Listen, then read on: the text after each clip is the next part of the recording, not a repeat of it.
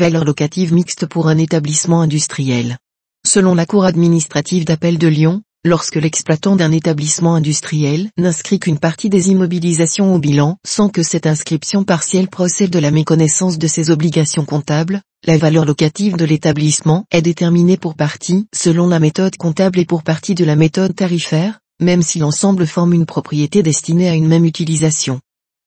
La valeur locative des biens passibles de la taxe foncière sur les propriétés bâties et, par conséquent, de la cotisation foncière des entreprises CFE est déterminée pour chaque propriété ou fraction de propriété normalement destinée à une utilisation distincte.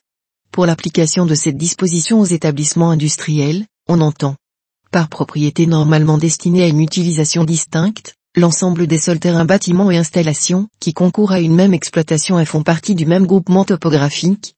par fraction de propriété normalement destinée à une utilisation distincte lorsqu'ils sont situés dans un immeuble collectif ou un ensemble immobilier, l'établissement industriel dont les éléments concourent à une même exploitation. Dès lors que le propriétaire ou l'exploitant de bâtiments et de terrains industriels passibles de la taxe foncière sur les propriétés bâties est soumis aux obligations déclaratives définies à l'article 53 A du Code général des impôts, obligation d'établir un bilan, et que ces immobilisations industrielles figurent à l'actif de son bilan, la valeur locative de ces immobilisations est établie selon les règles fixées à l'article 1499 du même code, c'est-à-dire selon la méthode comptable. La Cour administrative d'appel de Lyon vient de juger néanmoins, dans une espèce où les bâtiments appartenaient à une commune, que, lorsque le propriétaire de ces bâtiments ou terrains industriels n'est pas soumis aux obligations prévues à l'article 53, ce qui est le cas d'une commune, à la différence de l'exploitant, et que l'exploitant n'a inscrit à l'actif de son bilan qu'une partie des immobilisations afférentes à ces bâtiments ou terrains sans que cette inscription partielle procède d'une méconnaissance,